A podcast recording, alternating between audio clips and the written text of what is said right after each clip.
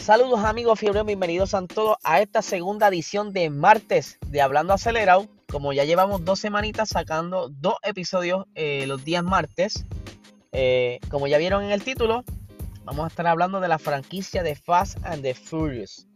Eh, yo no hago reseñas sobre películas, las veces que he hablado de alguna película ha sido eh, quizás comparando la película o trayendo datos sobre la, sobre la película. Y en esta ocasión estoy haciendo una opinión sobre la saga.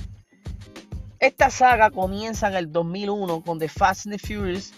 Eh, ya lleva 20 años.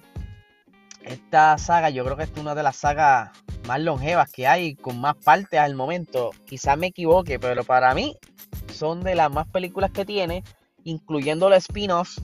Eh, y pues con el tiempo ha ido, evolucionando esta película y pues para mi gusto eh, se han ido de lo que comenzó sus raíces, pues quizás buscando eh, más público, a este tipo de público que le gustan las películas de acción, eh, simplemente por entretenerse, no para ser quizá nominadas o premiadas, porque estas películas se sabe que no, por más entretenidas que sean, nunca van a competir quizás con algún Oscar, alguna categoría, no sé, maybe música, pero por actuación y demás se sabe que está hecha para cierto público. Pero entonces a nosotros los Fiebru, que fue lo que nos impactó esa primera película, donde era una película eh, con bajo presupuesto, y bajo presupuesto me refiero que no tenía en comparación con las otras secuelas de esas películas, era la, es la menos budget que ha, ¿verdad? que se ha hecho. 38 millones para recaudar casi 5 veces su, su budget, que recaudó unos, unos 200 y pico de millones. Pero fue sencillo y funcionó porque era una simple película de carreras callejeras un, oficial encubierto que estaba investigando quizás unos delitos que estaban pasando en esa zona donde habían varias gangas, porque no era solamente una, eran varias gangas que estaban trabajando en común y cada una se repartía, ¿verdad? Las ganancias o se repartían quizás los, los atracos o los asaltos. No todo el tiempo eran los mismos, solo que obviamente yo me di cuenta mucho después yo cuando vi esta película yo tenía, qué sé yo, unos 13 años. Pero luego de verla nuevamente, pues entendí un poquito cómo era que estaba jugando este, esta ganga. Y pues eh, era algo más creíble, ¿verdad? Que estos muchachos pues no querían, querían el dinero fácil. Eh, y se mantuvieron de esta manera generando dinero en las calles para simplemente invertirlos en sus carros, porque esa era su pasión. Ellos no tenían mansiones, nada, ellos tenían carros. Todo lo que ganaban lo generaban para invertir en los carros y correr en diferentes eventos, ya sea de noche o en eventos oficiales.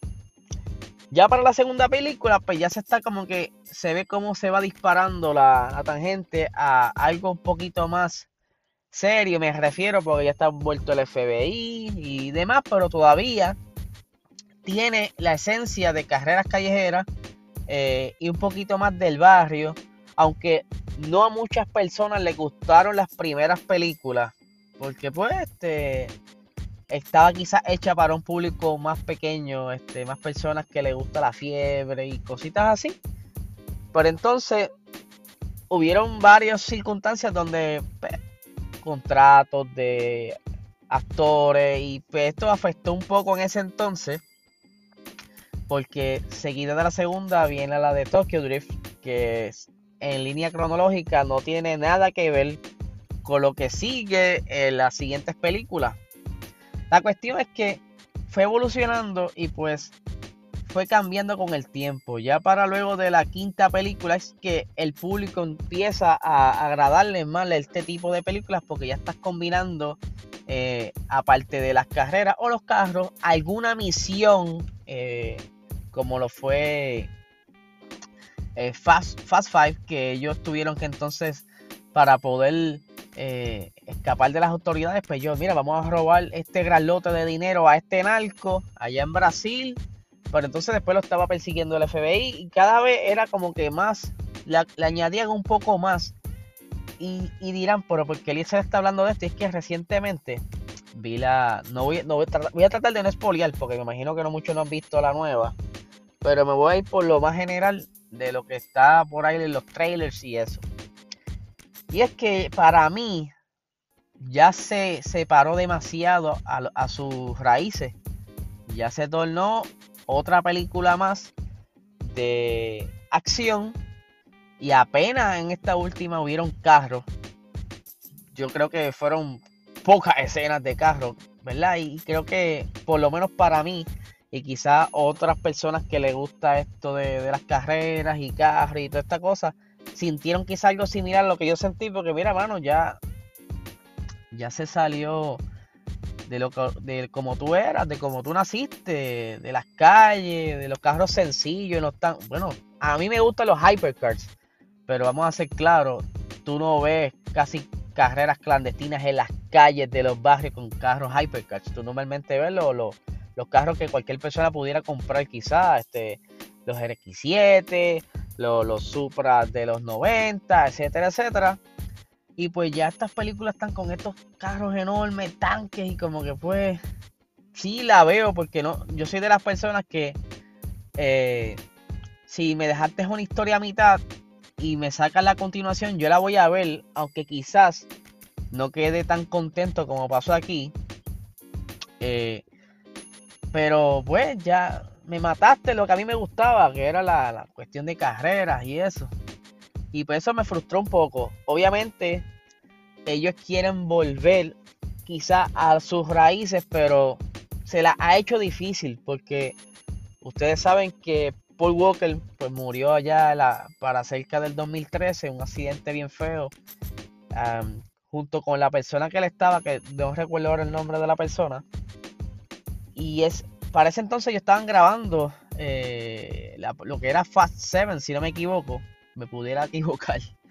Pero si no me equivoco, era la, séptima película de Fast and Furious. Donde los hermanos de Paul Walker tuvieron que grabarle esa última escena. O parte de la escena tuvieron que crearlas de nuevo. Porque habían varias escenas que tienen que grabarlas de nuevo. Pues entonces, cuando esto del accidente, tuvieron que cambiar el final. Anyway, cambiaron todo. ¿Qué sucede? La película que más ha generado dinero al momento fue esa, porque ya las personas sabían que él había muerto. Y Paul Walker, como quien dice, era esa esencia de la calle, porque él siempre se quedaba con sus carritos, un Skyline, ¿sabes? Que es un carro que en Estados Unidos tú lo puedes conseguir. Y él era la esencia de la calle y él, ¿verdad? Lamentablemente morir ellos lo sacan y pues como que la historia cambia y se torna más una historia de espías, no de carro. la, idea central no son los carros, sino la misión. que se robaron? Ah, un, ah, eh, un artefacto de, inteligencia militar, ¿sabes? Ya como que se fue muy más allá. Aunque ya recientemente se está hablando que quieren traer de nuevo a Paul Walker digital los hermanos este, de Paul Walker están en negociación y están buscando la manera de traerlo de nuevo para las últimas filmaciones. No sé si va, la, décima va a ser la última o van a hacerle una 11.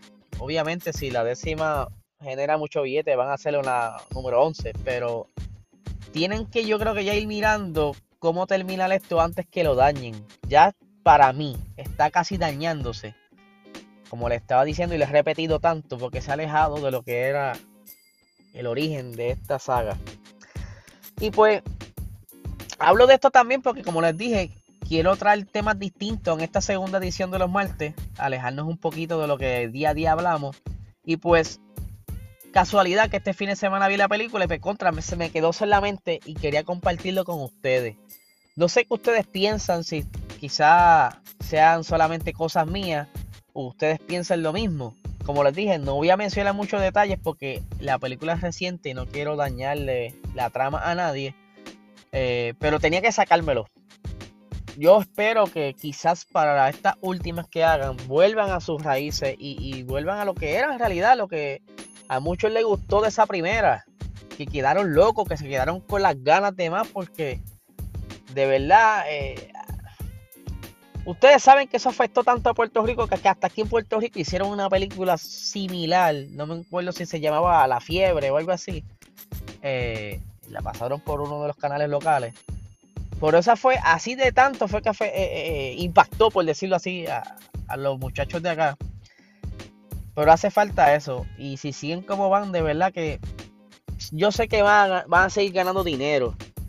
Pero las personas con las que se enamoraron del concepto no van a estar contentas. Y aunque pues a ellos les importa simplemente el dinero, eh, a mí me afecta mucho porque me gustaba mucho cómo nació esto. Y pues nada, eso quería dejar, ¿verdad? Dejarle saberlo o compartirle. Si quieren este, dejarme saber sus pensamientos sobre esto, me pueden escribir. Los que están en el chat acelerado me lo pueden dejar saber. O me lo pueden escribir a través del DM, del Instagram o Facebook. Porque de verdad quiero saber si soy yo el único que está pensando esto. O hay más que comparten algo similar a mis pensamientos. Así que nada, me dejan saber que tengan un lindo día.